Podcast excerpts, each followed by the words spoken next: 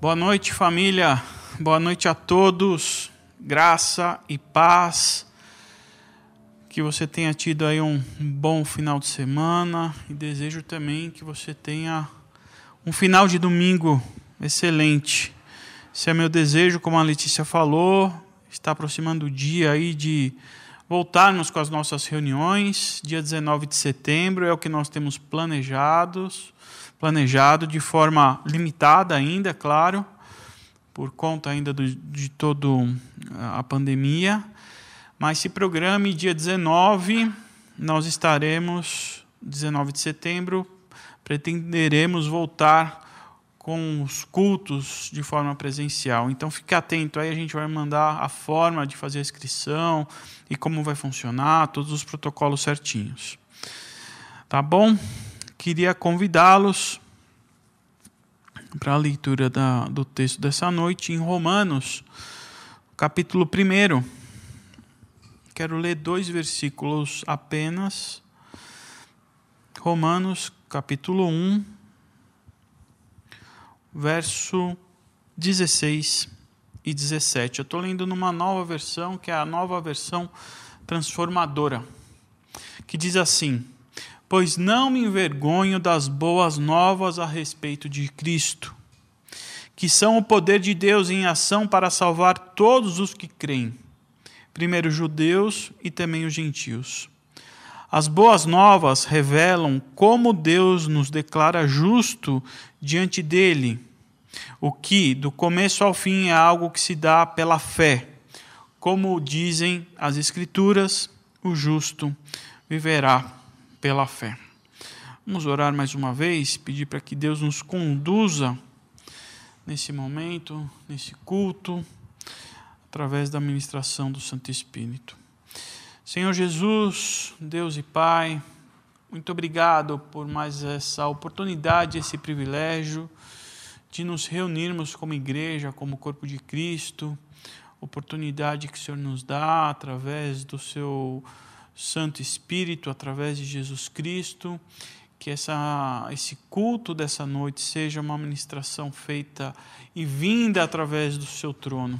Por isso eu peço que o Senhor venha nos abençoar, preparando as nossas mentes, os nossos corações, preparando para que a gente consiga e possa receber a Sua palavra, as boas novas, o poder do Evangelho possa produzir efeito nas nossas vidas, Pai. Nós te pedimos isso, já pedindo perdão pelos nossos pecados. Em nome de Jesus. Amém. Amém. Comece fazendo uma pergunta, uma provocação. Se você tivesse que escolher entre uma notícia e um conselho, qual você escolheria? Uma notícia ou um conselho? Talvez você deva estar tá respondendo aí que depende. Então, deixa eu facilitar um pouco. Entre uma boa notícia e um bom conselho, qual você escolhe? Enquanto você pensa, e antes de você responder, eu quero continuar. O livro de Romanos, da onde a gente leu esses dois versículos, é uma obra-prima, uma obra-prima feita por Paulo onde a maioria dos teólogos concordam em dizer que o livro de Romanos é o ápice da revelação bíblica. E especialmente esses dois versos que nós lemos é, o, é a cereja do bolo, a cereja do bolo desse ápice. O livro de Romanos gira em torno a partir desse ápice, a partir desse, de, desse desse recorte, especialmente desse recorte onde Paulo diz que o justo viverá pela fé. É em cima dele que ele se alicerce e firma toda a doutrina, aliás, toda a doutrina é, do Evangelho é firmada essencialmente nesse verso: o justo viverá pela fé. E é também no livro de Romanos que Paulo fala sobre o Evangelho sobre a necessidade do Evangelho, sobre a eficácia do Evangelho, sobre o poder do Evangelho. E foi desse poder, desse poder do Evangelho, que Paulo pôde provar e experimentar. Bem, Nós sabemos muito sobre a contribuição gloriosa que Paulo fez para o cristianismo. A gente conhece toda a inteligência, toda a maneira que Paulo transitou e levou a palavra de Deus por onde ele esteve. Nós conhecemos. Conhecemos também toda a sua bravura, toda a sua coragem, toda a sua persistência em cumprir o seu chamado. Mesmo diante de todas as dificuldades que ele teve, das perseguições, de todos os açoites, prisões, julgamento, Paulo nunca esmoreceu. Ele sempre se permaneceu firme e determinado a seguir Cristo. Mesmo diante de todas essas dificuldades, ele nunca olhou para trás. Mas de tudo, de tudo que o apóstolo Paulo produziu, seja através das suas viagens missionárias, seja através das suas inúmeras conversões que ele proporcionou, seja através das igrejas que ele fundou, seja através de todos os discípulos que ele formou, ou dos livros que ele escreveu, sejam todas essas coisas, todas essas coisas. A obra mais bela que Paulo, sem dúvida nenhuma, realizou foi a sua vida. De todas as obras de Paulo, a sua, a sua vida é a obra mais bonita. Paulo é o exemplo vivo do poder do Evangelho atuando na vida de uma pessoa. Vale lembrar, porém, vale lembrar, que antes Paulo era também conhecido como Saulo. E Saulo foi o principal perseguidor dos primeiros cristãos. Logo que Jesus morreu, os judeus quiseram eliminar por vez essa turma que pregava o evangelho. E eles continuaram a perseguir. E um dos líderes dessa caça às bruxas, se é que a gente pode chamar assim, era Paulo. Que, que a todo custo ele queria ver todos os cristãos mortos ou presos. Paulo usou de todas as suas forças, de todos os seus recursos, para chegar às últimas consequências para todos aqueles que tinham Jesus como seu Senhor e Salvador.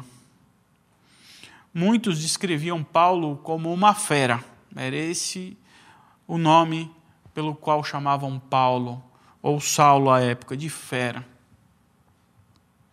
E diante desse horror, que era Saulo, Saulo se converte.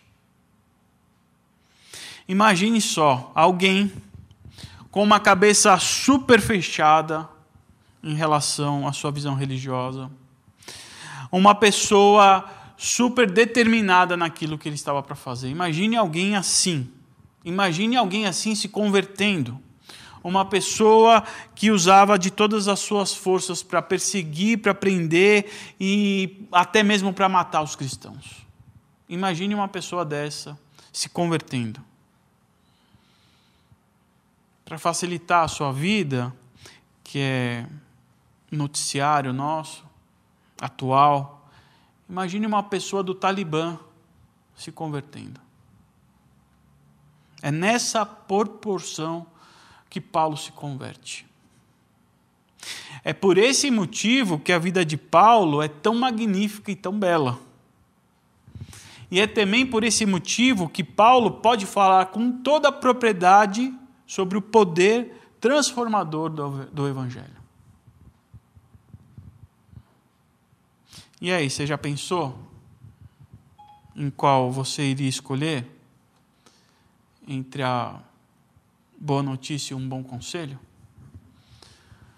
Qual que você escolheu? Porque melhor que seja um conselho, ele é algo abstrato, uma possibilidade, uma opinião. Por exemplo, a gente pode dar um conselho sobre uma estratégia para se ganhar uma guerra. Já a notícia é diferente. A notícia ela é concreta. A notícia é uma informação, a notícia é uma verdade. Não estou falando de fake news, estou falando de notícia, de verdade. No nosso exemplo, onde a notícia é que a guerra foi vencida, por melhor que fosse a estratégia da pessoa que iria dar o conselho, nada melhor do que a notícia do fim de uma guerra. Nada melhor. E a palavra evangelho vem dessa conotação de guerra, de dar as boas notícias, as boas novas, onde o mensageiro ia levando essa boa notícia para todo o povo que ganhou a guerra. Ganhamos, ganhamos. E a palavra que ele anunciava era o evangelho, boas novas, boas novas. Ganhamos, ganhamos.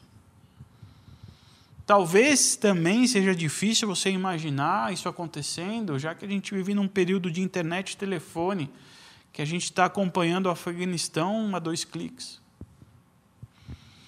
Mas a mensagem tinha que ser declarada, tinha que ser verbalizada, tinha que ser dita, tinha que ser gritada.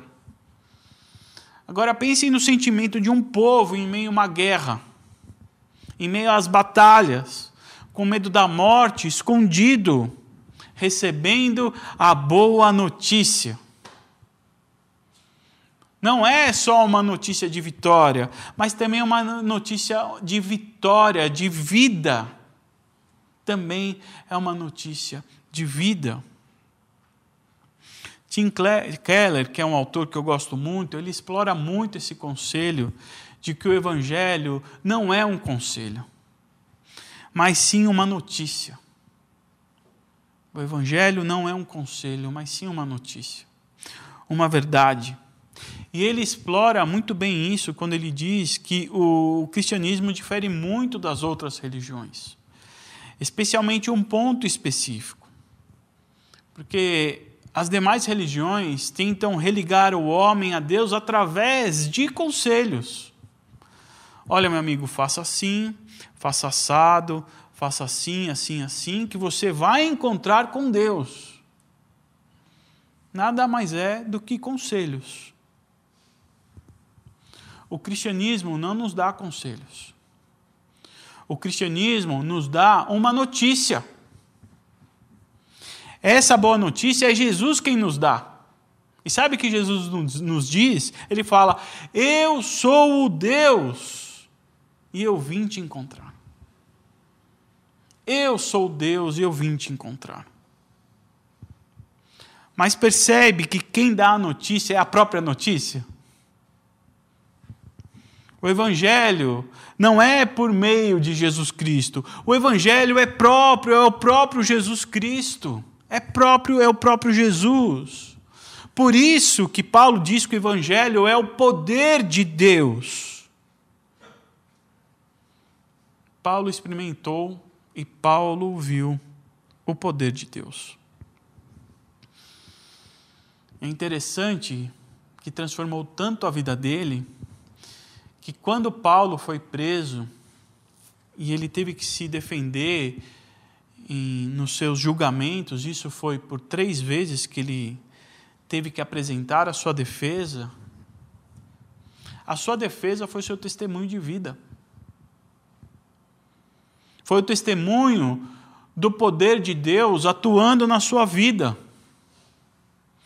O seu testemunho era dizer que ele era, quem ele era, o que ele fazia, como ele perseguia os cristãos e como o poder do Evangelho o transformou. E esse evangelho transformador era motivo de orgulho para ele. Nós lemos: Não me envergonho do evangelho. Não me envergonho do evangelho. E ele continua: Porque é o poder de Deus. Eu não tenho vergonha do evangelho, porque ele é poder de Deus para a salvação de todo aquele que crê. Ele não se vergonha do Evangelho, porque o Evangelho é poder de salvação para todo aquele que crê. E se a salvação é a salvação de alguma coisa, do que, que a gente está falando e do que, que é que nós estamos sendo salvos? Quando eu provoquei vocês com a pergunta sobre uma boa notícia, um bom conselho, eu usei a notícia sobre o fim de uma guerra. E uma guerra pode ser algo distante de nós. Qual foi a última vez que o Brasil se envolveu numa guerra? E talvez isso não faça muito sentido para nós. A gente não tem uma experiência, um histórico de guerra, uma vivência em guerra. Talvez o mais próximo que a gente tenha vivido de um sentimento de guerra é esse momento pandêmico. Mas para um judeu do primeiro século faz, muito sentido falar de guerra e de receber uma boa nova em meio à guerra. Os judeus passaram por muitas guerras. Eles bem sabiam o que é estar dominado e ter a sua cultura, a sua nação subjugada. Eles já haviam passado isso outras vezes. E todos aqueles que estavam aguardando ansiosamente o fim da guerra, que em geral deviam ser mulheres e crianças, porque os homens estavam lutando, já que eles não podiam lutar. O que essas pessoas que estavam aguardando, o que eles mais queriam ouvir era uma boa notícia. A boa notícia era de que a guerra tinha chegado ao fim e que eles haviam ganhado. Porém, se a boa notícia não viesse, o que viriam para eles seria mais dores e opressão. Se a boa notícia não chegasse, aí eles iriam sofrer. Assim como nós, que sem a boa notícia em nossas vidas, nós ficamos nessa mesma condição. Sem um evangelho, sem o evangelho nas nossas vidas, nós estamos sem saídas, sem saída e nós nos encontramos perdidos. Somos igual a essas mulheres, essas crianças que diante da guerra a gente não consegue guerrear. Não conseguimos, porque nós não fomos treinados para isso. Nós não temos essa, esse preparo. É, não temos esse preparo da, da, da guerra, porque nós não fomos treinados. E quando a gente perde a guerra nessa condição, a única coisa que tem que haver é rendição ao inimigo. Senão é morte. Sem essa boa notícia em nossas vidas, sem o evangelho em nossas vidas, ficamos completamente rendidos rendidos. O que eu estou tentando dizer para vocês é que, na nossa condição, que na condição caída do homem, nós vivemos sobre a opressão e sobre o caos, assim como numa guerra. E nada do que você venha fazer vai te livrar disso. Nós não temos essa capacidade, nós não fomos treinados. Mesmo que fôssemos, nós não iríamos conseguir. Enquanto a boa notícia não vem, você pode tentar fazer o que você quiser fazer. Você vai continuar em guerra enquanto a boa notícia não chegar. Você pode tampar os ouvidos para não ouvir a guerra, os tiros, as bombas. Você pode contar uma história para você, você pode ouvir uma história para distrair a sua mente. Você pode se, se encher de trabalho para que o tempo passe, ou se entreter com qualquer outra coisa, nada disso vai te livrar dessa condição. Você continua e vai continuar em guerra. Paulo ele tentou fazer isso. Paulo ele tentou com todas as suas forças fazer o que era necessário para o caos ir embora da sua vida. Ele tentou. Paulo ele estudou cada vírgula da lei. Ele tinha muita boa intenção. Mas ele não conseguiu se livrar do, do caos que a condição humana o levou. Ele não conseguiu. Paulo tapou os ouvidos enquanto vivia numa guerra. Até que a boa notícia o libertou. Não há nada do que nós possamos fazer para nos libertarmos dessa condição. Não há nada. Por isso que no verso 17 que nós lemos, Paulo escreve: "O justo, o justo tem que viver pela fé". O justo só viverá, o justo vive pela fé, o justo viverá pela fé. Fé no poder transformador do Evangelho, fé de que a boa notícia nos faz novo. Não é o que nós fazemos que nos faz novo, é a boa notícia que nos transforma. E muitos acreditam que existe uma receita de bolo que é possível mudar a situação em que a gente está vivendo. Que se uma mulher não preparar um belo de um arroz e feijão em casa, o casamento pode estar em risco. Ou que se eu não jejuar, se eu não orar, se eu não dizimar, não serei mais filho de Deus. Quem aqui não gosta de ser recebido em casa com um belo prato de arroz e feijão, de ser recebido em casa com todo o cuidado de uma bela refeição bem feita? Quem não gosta? Assim como jejuar, orar, dizimar são coisas muito boas também. São coisas excelentes. Mas nenhuma dessas coisas podem substituir o poder transformador que só o Evangelho tem. Nenhuma dessas coisas. Porque quando eu, pela fé, acredito que eu fui justificado, quando eu ouço, quando eu entendo, quando eu realmente as, aprendo as lições, quando eu realmente aprendo os seus significados, as suas palavras, o Evangelho começa a pautar a minha vida. E aí o poder de Deus começa a fluir através de mim. Nossa, o poder de Deus fluindo atrás de mim, então agora eu consigo mover montanhas? Não é disso que eu estou falando.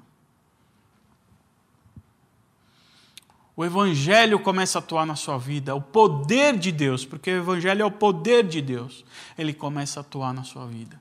E aí não é mais o arroz e feijão que irá fazer, com, fazer a diferença no seu casamento, é o poder de Deus. Não é mais o seu, as suas orações, o seu jejum, os seus dízimos que irão fazer diferença com a sua vida com Deus. É o poder do próprio Deus. Não há outra maneira de vivermos a não ser através desse poder. Não há outra maneira a não ser vivermos através do poder do Evangelho. Em Gálatas, no capítulo 2, verso 20, Paulo diz: Fui crucificado com Cristo. Ser crucificado com Cristo significa que estamos unidos com Cristo na sua morte. E isso implica dizer que se você passa a crer nessa boa notícia, que é o Evangelho, nessa realidade, significa dizer que você também morreu na cruz e que não há mais condenação alguma para você. A condenação não existe mais porque de alguma maneira você fez isso. E de que maneira você fez isso? Você fez isso em Cristo Jesus. Você fez isso em Jesus. A cruz de Jesus é a nossa boa notícia. A cruz de Jesus é a nossa boa notícia aquela condição de caos e guerra em que vivíamos, agora passa a estar justificado justificado porque estamos na cruz juntamente com Jesus. E quando Deus olha para mim, ele vai ver a mim e a Jesus juntos na cruz. Jesus fez isso por nós. Jesus na cruz coloca você lá também. Não há mais nenhuma condenação contra nós. Está pago, está consumado, graças a Jesus Cristo. Graças a Jesus Cristo. E o poder do Evangelho começa a nos colocar novamente na história.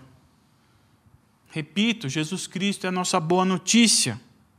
É Ele quem consegue, de fato, mudar o rumo das nossas vidas. E quando Jesus, quando o poder do Evangelho, quando o poder de Deus nos invade, nós nos tornamos cartas vivas. Cartas vivas.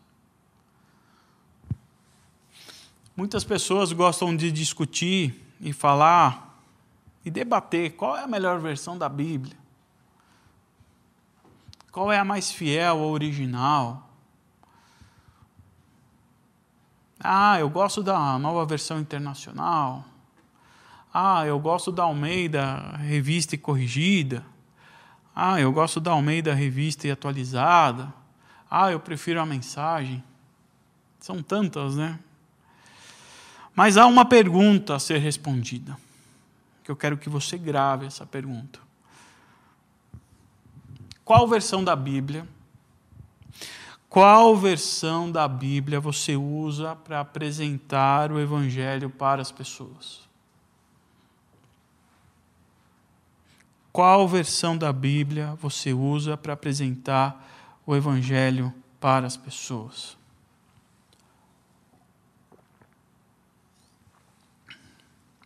porque a única versão da Bíblia que serve para você apresentar o poder do Evangelho, as boas novas, Jesus Cristo de Nazaré, se não for a sua vida, nenhuma outra irá servir. Se não for a sua vida, nenhuma outra serve. A sua vida tem que ser a melhor versão da Bíblia que as pessoas irão ler. Você nunca vai conseguir apresentar o poder do Evangelho com páginas da sua Bíblia em branco. Nunca. Porque o poder do Evangelho tem que produzir vida e verdade primeiro em você. Primeiro em você. Quem disse isso foi o teólogo N.T. Wright. Ele disse exatamente assim: seu evangelho não está transformando você como você sabe que ele irá transformar qualquer outra coisa?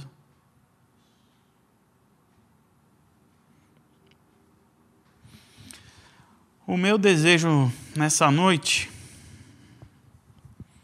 é que o poder do Evangelho, que o poder das boas novas, que essa boa notícia invada o seu ser e te transforme por inteiro. Que você abra o seu coração, que você abra a sua mente para receber esse poder, que você creia, como nós lemos, para que o poder de Deus invada você. Porque quando você se abra para esse poder, quando você se abre para esse poder, acontece como aconteceu com Paulo, que teve um encontro real e verdadeiro com Cristo Jesus. Porque quando a gente encontra com Jesus, Deus ele estende as suas mãos sobre nós. E quando ele estende as suas mãos sobre nós, ele nos reveste com toda a sua graça, com todo o seu amor, com toda a misericórdia. Mas a gente precisa viver pela fé nós precisamos crer, nós precisamos nos entregar, nós precisamos abrir os olhos dos nossos corações, como nós cantamos. Essa é a minha oração nessa noite. Que a sua vida seja pautada por essa transformação, por esse poder. E que esse poder, que esse evangelho, que essa boa nova, seja o fundamento da sua vida, seja o alicerce, que você construa a sua vida através dessa boa notícia, Jesus de Nazaré, e que você passe a ser cartas vivas para todas aquelas pessoas que estão ao seu redor, e que elas possam ler, a partir de você, a Bíblia, o poder transformador de Jesus, assim como aconteceu com Paulo. Nós vamos cantar uma música agora. Eu queria que você aproveitasse esse momento. Não desligue ainda, não saia daí. Deixa Deus tocar no seu ser. Aproveite essa música para você refletir, para você pensar se você já se deixou, caiu nos braços de Deus, para que o poder do Evangelho o transformasse por completo. Enquanto você vai ouvindo essa música, reflita sobre isso, deixe o Espírito Santo agir na sua vida, vai se entregando, para que você tenha uma vida transformada pelo poder do Evangelho. E depois juntos nós oraremos. Mostra quem tu és e enche o meu coração. Mostra quem tu és e enche o meu coração do amor que faz mudar o mundo.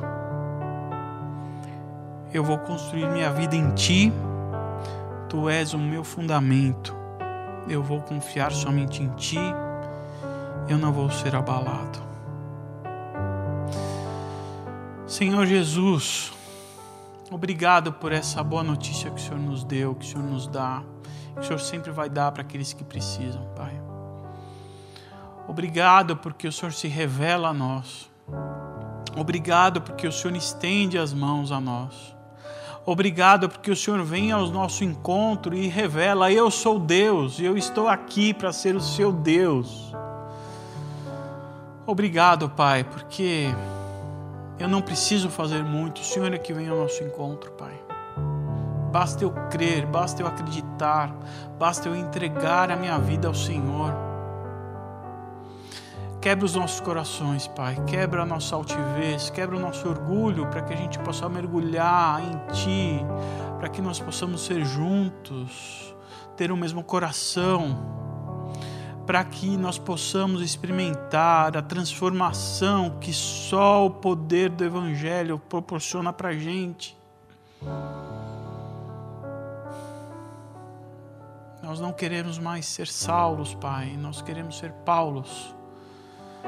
Nós queremos ser cartas vivas, nós queremos andar e as pessoas poderem ler em nós a Sua boa notícia as pessoas possam ver Jesus através de nós e que a gente possa contagiar a todos, Pai. Para isso, o Senhor nos quebre, nos faça de novo, Pai. Recomece, restarta. Nós somos bugados, Senhor. Reinstale o seu sistema operacional na nossa vida para que a gente possa rodar, ainda mesmo com o antivírus do Espírito Santo, para que não dê o vírus não atrapalhe o nosso sistema operacional, Pai. Nós precisamos e dependemos totalmente do Senhor. Nós nos rendemos a Ti nessa noite, Pai. Nós nos rendemos ao Seu senhorio, Deus. Nós nos rendemos por completo a Ti, Pai. Nós queremos Te render graças, nós queremos Te dizer que o Senhor é o único, o Senhor é aquele que pode é só aquele, o Senhor é que tem plena autonomia nas nossas vidas, que o Senhor é que nos transforma, que o Senhor é que nos transforma em pessoas um pouco melhor. Nos ajude, Senhor. Toque em cada uma das pessoas que estão ouvindo, Deus. Nos toque, Pai. Nos transforme. Nos ajude a melhorar, Deus. Nós não conseguimos.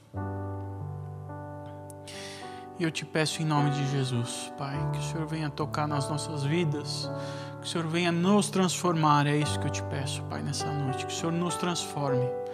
Transforme a sua igreja, Deus. Transforme a sua igreja. Que o Espírito Santo haja, haja nas nossas vidas. Haja na vida de todos os meus irmãos, de todos aqueles que estão ouvindo. Espírito Santo, haja na vida de todos, Pai, para que haja transformação. Transformação eu clamo a Ti, Senhor, que haja transformação na vida de todos que estão nos ouvindo, Pai. Em nome de Jesus, Pai. Em nome de Jesus. Em nome de Jesus. Deus nos abençoe, que você não desista de ter sua vida transformada. Que você não desiste, busque isso do fundo do seu coração, com toda a sua alma, com todo o seu entendimento. Para que você seja como Paulo, que nós possamos ser como Paulo. Amém? Que você tenha uma semana cheia da presença de Deus. Que seja uma semana repleta do Espírito Santo. Que seja uma semana repleta de boa notícia. Não boas notícias, de boa notícia. Amém? Deus abençoe. Até a semana que vem. Fique com Deus.